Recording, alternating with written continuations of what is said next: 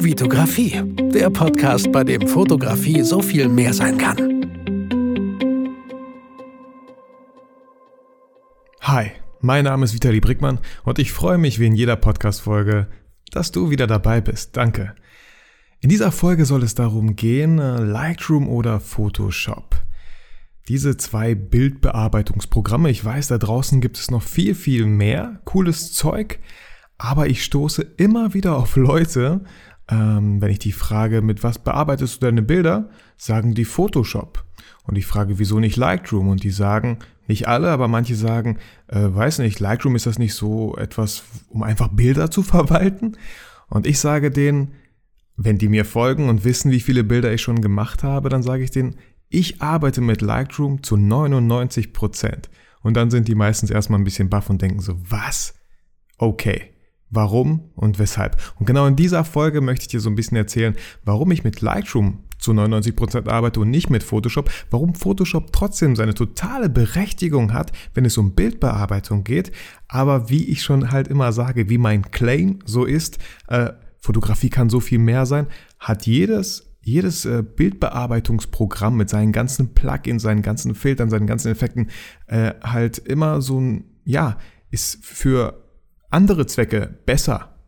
Für die Porträtfotografie, ähm, wenn man so einen Stil wie Nina Schnitzenbaumer zum Beispiel hat, dann ist äh, Photoshop ziemlich cool, weil ja, ich glaube, mit Photoshop erreicht man viel schneller das Ergebnis. Wenn ich aber zum Beispiel Hochzeitsreportage mache und dann am Ende des Abends irgendwie über 5000 Bilder habe, dann kann ich um Gottes Willen doch nicht alle Bilder durch Photoshop ziehen.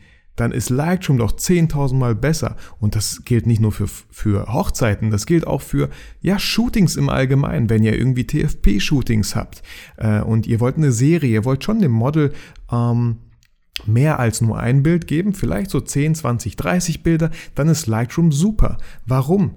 Ähm, ich steige jetzt einfach mal direkt ein. Ich habe ja diesmal keine Bullet Points gemacht. Warum ist Lightroom bei so einer, an so einer Stelle besser? Weil Nehmen wir mal meine ganzen YouTube-Folgen. Ich habe da immer Shootings und wir äh, gehen immer so circa drei Locations ab. Und wenn ich jetzt Bilder an einer Location mache, sagen wir mal so 100, 200 Bilder an einer Location, dann packe ich erstmal alle Bilder in Lightroom natürlich rein, dann bearbeite ich so eins der ersten guten Bilder, die so mir gefallen, an dieser ersten Location, ähm, bearbeite die, bis sie mir gefallen und dann habe ich ja einen Ausgangswert. Ich habe eine Ausgangsbildbearbeitung. Das kann ich als Preset dazu auch noch abspeichern und dann schaue ich mir die ganzen anderen Bilder an, an dieser ersten Location, die mir auch gefallen und übertrage die Bildbearbeitung einfach auf alle anderen Bilder. Und voilà, schon sehen die alle ziemlich gleich aus. Ihr müsst dann immer noch vielleicht gucken, so ein bisschen am Weißabgleich und ein bisschen an der Belichtung, aber vom Stil her ist dann alles gleich, weil ihr euch nicht, ja, weil ihr nicht die Location gewechselt habt, sondern nur an dieser Location seid. Dann geht ihr über zur zweiten Location, nehmt euch wieder so ein Bild, was euch am Anfang gefällt, bearbeitet das und dann ähm, wendet ihr diese Bildbearbeitung auf die anderen Bilder in dieser, an dieser zweiten Location. Und so könnt ihr euch so viel Zeit sparen. Warum, wann Photoshop? Photoshop ganz einfach dann, wenn ihr auch ein TFP-Shooting habt, aber ihr habt so eine Idee, ihr habt so eine Bildidee im Kopf. Ihr, ihr wollt gar keine 10, 20, 30 Bilder, ihr wollt einfach nur dieses eine Bild von diesem Model an dieser Location. Dann ist Photoshop super. Dann könnt ihr euch mit Photoshop austoben. Ich bin kein Pro in Photoshop. Ich, äh, wann, also ich habe ja gesagt zu 99 Prozent. Ein Prozent mache ich in äh, Photoshop.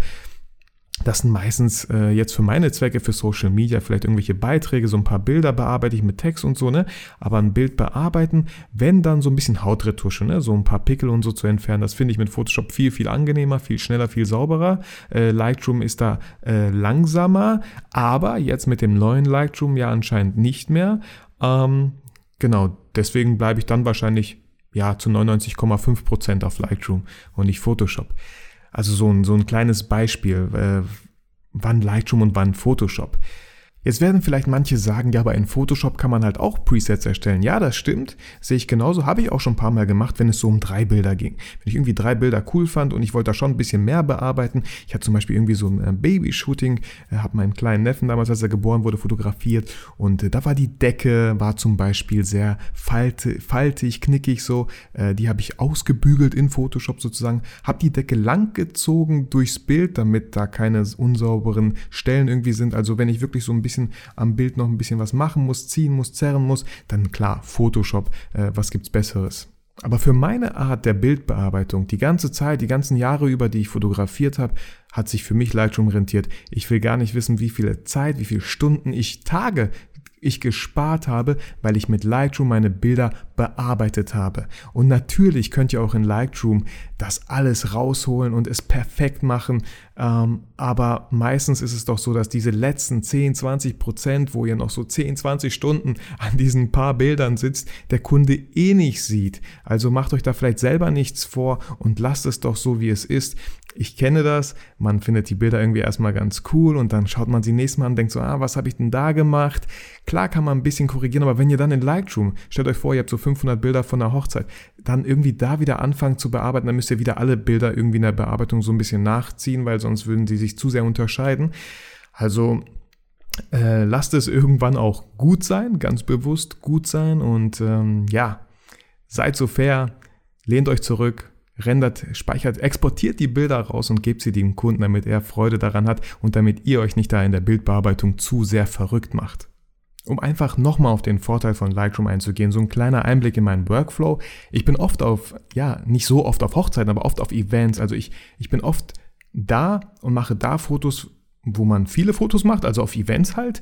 Äh, dann entstehen schon so 1000, 2000 Bilder und ähm, die lade ich dann natürlich auf mein MacBook und dann von meinem MacBook mache ich äh, einen Import in Lightroom rein, dann habe ich da 2000 Bilder und dann gehe ich die Bilder einfach durch. Und wenn ihr das oft macht, dann werdet ihr auch schnell merken, so welche Bilder was sind, welche nicht sind. Deswegen gehe ich die durch und vergebe einfach immer einen Stern. Ein Stern an jedes Bild, was mir gefällt. Und von diesen 2000 Bildern sind das vielleicht dann am Ende nur noch 3, 4, 500 Bilder. Und diese bearbeite ich dann. Wie gesagt, ich schaue immer, aha, hier waren wir beim Event an diesem Ort hier, in diesem Raum hier und haben da Fotos gemacht. Dann nehme ich ein Bild, äh, bearbeite es, bis mir der Look gefällt und speichere das Preset ab als e-, Event XL und äh, Raum 01 oder so, ne?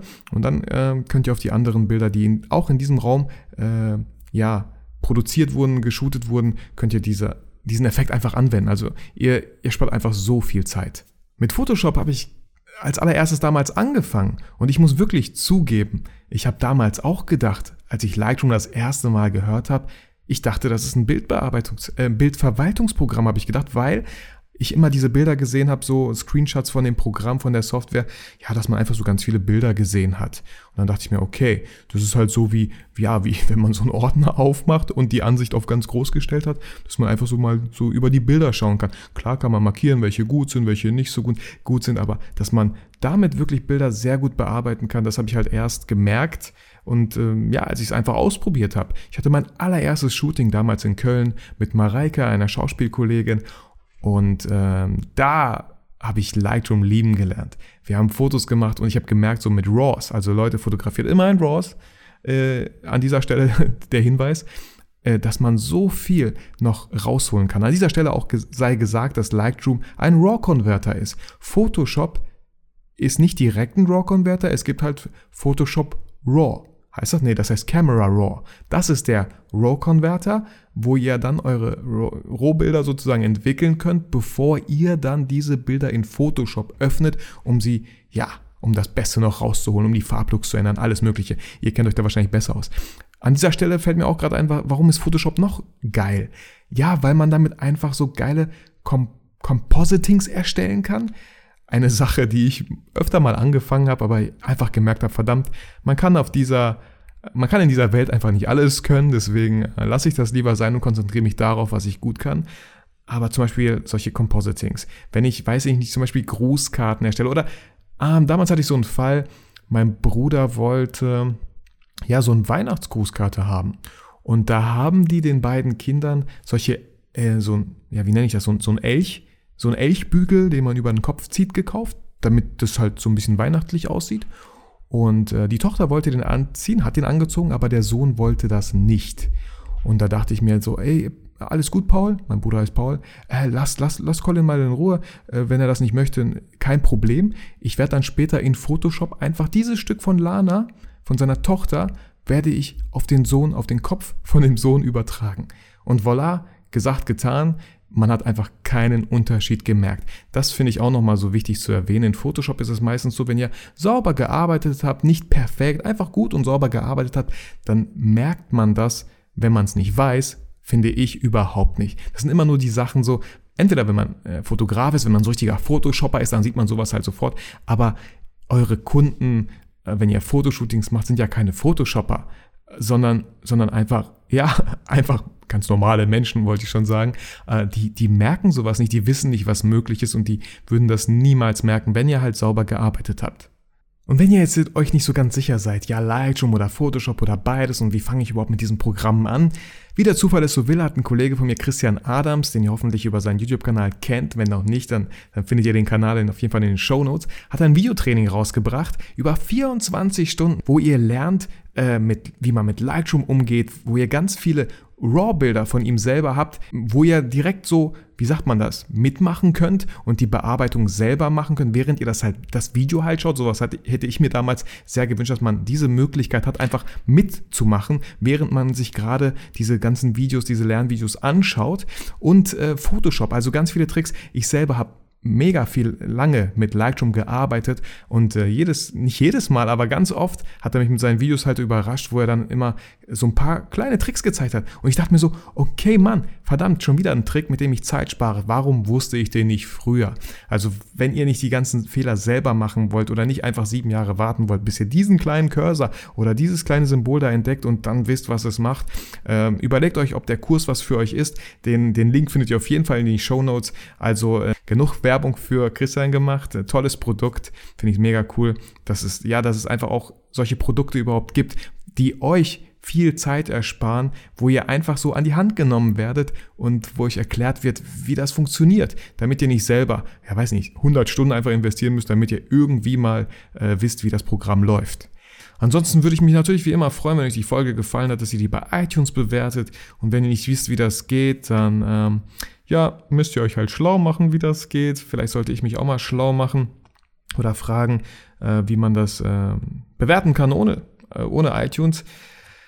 Ich freue mich, dass du mir deine Zeit geschenkt hast und dir diesen Podcast angehört hast. Ähm, ja, was soll ich sagen? Schau, dass du deine Bilder auf jeden Fall bearbeitest. Ich finde, wenn man Bilder, also ich finde eh der allerbescheuertste und dümmste Spruch, den ich je gehört habe, ist so, wenn man fotografieren kann, muss man seine Bilder nicht bearbeiten. So ein krasser Bullshit.